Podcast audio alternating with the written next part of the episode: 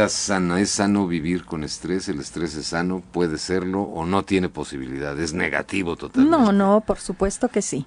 Por el ritmo que hoy todos llevamos, el estrés se ha convertido en el factor que desencadena problemas de angustia, desesperación, depresión, ansiedad y violencia. Y definitivamente ese estrés intenso y crónico es el que va a disminuir nuestra calidad de vida, la va a afectar la calidad de vida. Eh, pero el estrés no es todo negativo. Por supuesto que hay dos tipos de estrés. El euestrés y el disestrés. Disestrés y euestrés. Euestrés. El euestrés es aquella adrenalina que nos impulsa, que nos preocupa. Preocuparse no es malo, ¿eh? Preocuparse es mirar algo y desde ahí abrir un abanico de posibilidades para resolverlo. A ver qué vamos a hacer. Exacto. O sea, nos pone en alerta esta, esta adrenalina, este estrés y empezamos a resolver. Y es el estrés que es productivo, que, resuelve problemas, es el estrés que nos hace vibrar para, para construir. Que no nos daña. No, no hace daño. No hace daño. Y el disestrés es ese estrés intenso, crónico, que definitivamente es el que va menguando incluso nuestra salud, no solo emocional, sino física. Y empieza a haber después ya manifestaciones de somatizaciones. ¿Por qué el estrés afecta a unos de una manera y de otra? Depende de varios factores. Uno de ellos es esta, estos órganos blancos, este, esta herencia que tenemos, en el que tenemos esos órganos blancos o débiles, la predisposición eh, a, ciertos órganos que, sean los que enfermen. Así hay gente que su órgano blanco o débil puede ser el neurológico y el estrés lo van a manifestar a través de cefaleas, de migrañas, de neuralgias. Son los dolores de cabeza que no sabemos Tremendo, sí. cómo quitarlos. Exactamente. Hay otra gente que, que, su órgano blanco es el gastrointestinal, que, que, mm. ahora pues ya se sabe que es el segundo cerebro. Entonces, las agruras. Eh, esto empieza, claro, cuando están en estrés, tienen gastritis con todas sus manifestaciones, dispepsia, agruras, este, sensaciones de vacío, mm. eh, reflujo, eh, cólicos, diarreas, o sea, gente que cuando está en estrés le da una diarrea tremenda, todo lo canaliza a través de a través de, este este órgano y lo va a estar va manifestando.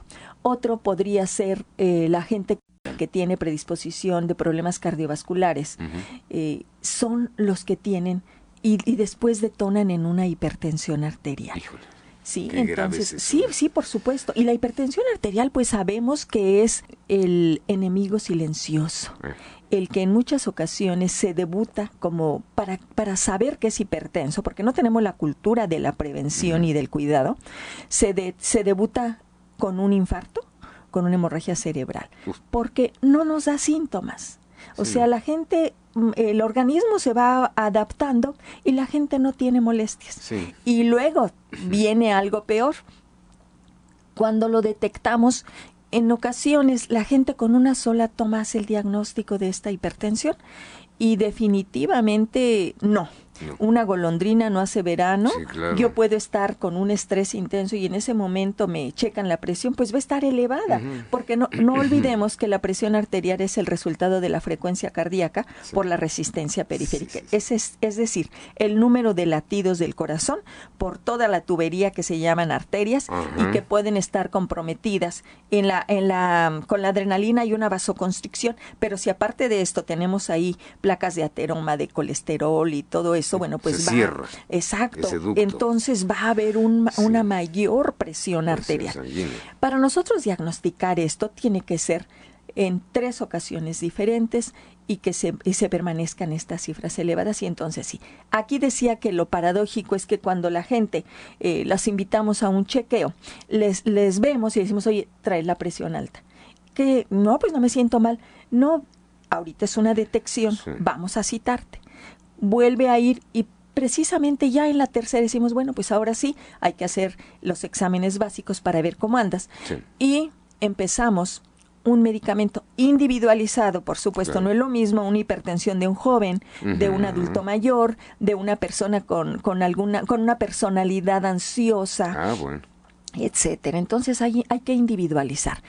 Pero aquí viene, cuando damos el tratamiento, las personas se sienten mal y dicen, sí, ya me sentí rete bien. Voy al médico y me salen 50 cosas, me siento peor. Y me siento peor con el eh. medicamento. ¿Por qué? Porque el organismo se adaptó a esa presión alta. Pues es natural.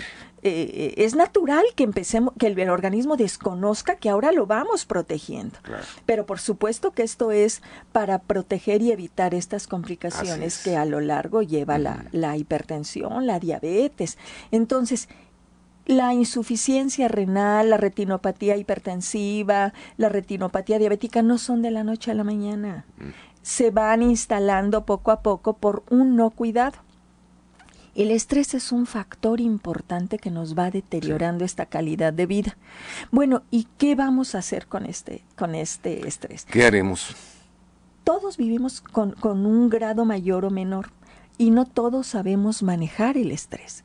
Por eso la invitación es, reconoce qué órganos están siendo afectados cuando tú estás estresado, cómo lo manifiestas. Claro, cómo lo está manifestando tu organismo, cómo estás sacando ese estrés. ¿Qué te duele? ¿Cómo te sientes? Así es, hay que ver eso y hay que, y, y por supuesto que este estrés nos, de, nos detona al manejo inadecuado del conflicto, eh, en las relaciones, porque entonces se libera esta adrenalina y vienen los mecanismos que ya platicamos el otro día de la lucha o la huida, y es el pleito, es la agresión, es el, el ataque al otro. Eh, porque de alguna manera no sabemos manejar con inteligencia emocional este estrés. ¿Cómo podemos ah, empezar a, a limitarlo? Primero dándonos cuenta. Segundo, pidiendo ayuda. Tercero, haciéndonos cargo de nuestra respiración. Es de verdad muy importante aprender a bajar los niveles de adrenalina a través de volver a reirrigar el cerebro, activar la corteza prefrontal para empezar a tomar decisiones más analíticas, más, más inteligentes. Eh, hacer algo que disfrutemos. Precisamente la depresión, eh, una de las características es la anedonia, es decir, no disfruta nada, no disfruta el trabajo, no disfruta la relación con su familia, no disfruta una tarde soleada, no disfruta la lluvia, no disfruta nada. Entonces, hay que empezar a buscar qué disfruto. A mí me gusta bailar, a mí me gusta hacer ejercicio, a mí me gusta nadar, qué es lo que disfruto y hacerlo. Algo debe gustarte, algo. Algo, y si no estás eh, viendo qué te gusta y todo te parece gris, hay que ver a un médico para que te dé un diagnóstico. Ese sería uno de los datos de la depresión y habrá que atenderlo porque bioquímicamente ya requiere seguramente otros, otro, un apoyo. Pero las endorfinas se producen con el ejercicio, con las cosas que disfrutamos. Y las endorfinas son los opiáceos naturales que nuestro cuerpo no necesitas ninguna droga. No, hay que empezar a parar y a ver, bueno, ¿qué me está llevando a no estar disfrutando mi día a día? ¿Qué me está llevando a, a estar peleando constantemente, a, a estar viendo lo negativo de los otros, a siempre estar juzgando. Porque no olvidemos que los juicios y los prejuicios vienen desde nuestro vacío, no desde la esencia de lo que somos. Y este vacío, por supuesto, que se basa, sobre todo en los juicios y prejuicios, en inmadurez y en miedo. Entonces, habrá que, ver qué es lo que me está llevando a angustiarme, en qué no estoy confiando, cómo alimento este cuerpo mental y emocional al grado tal que antes de que sucedan las cosas yo ya estoy estresado que antes de ir a una entrevista yo ya vengo comiéndome las uñas, yo ya vengo sudando, ya vengo con toda la adrenalina. Es tremendo. y además, en la noche no se duerme, en la noche el cerebro sigue en beta, sigue muy activo por esta actividad de pues. alerta. No se descansa, se despierta y es un círculo vicioso que si no se aprende a manejar, empieza a somatizar, es decir, se va al cuerpo físico y empieza a dar problemas en diversos órganos. Como ves, es realmente un tema en el que ojalá y nos demos cuenta que el estilo de vida nos está absorbiendo que estamos muy ocupados y preocupados en cosas que luego no nos tocan. Y empezamos a, a, aumentarle al ritmo de vida ya de por sí tan acelerado que estamos teniendo, situaciones que, que no son de nuestra incumbencia.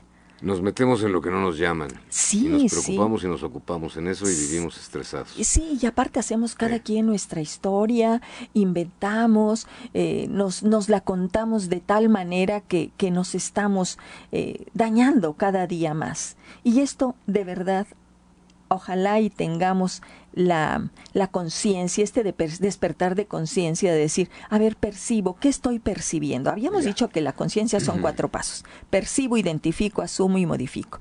¿Qué percibo? Que no estoy disfrutando mi vida, que estoy muy angustiado. Identifico, ¿qué es por el ritmo de vida que tengo? ¿Qué es por el grado de estrés? Asumo.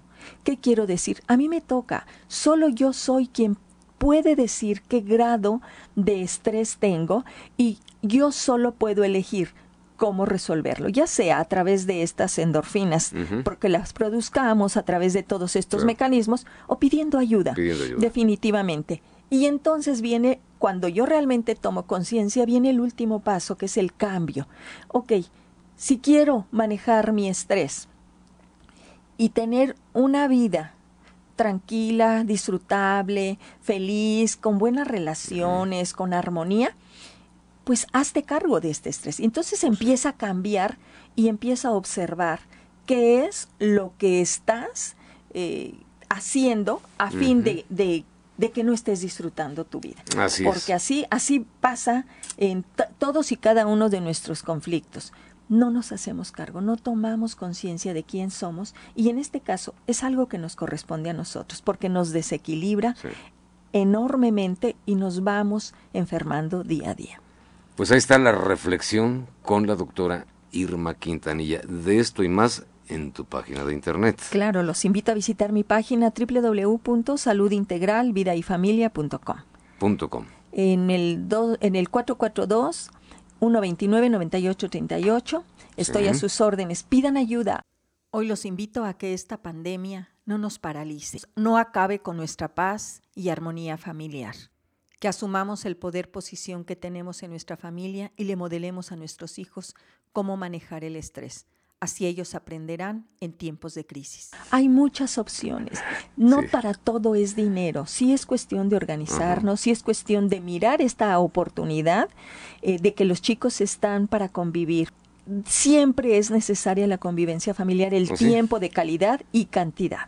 Gracias, Irma Quintanilla. Gracias, doctora. A sus órdenes, que tengan excelente fin de semana y hagan consciente qué tan estresados viven y qué estamos haciendo con nuestro estrés. ¿Qué estamos haciendo con el estrés?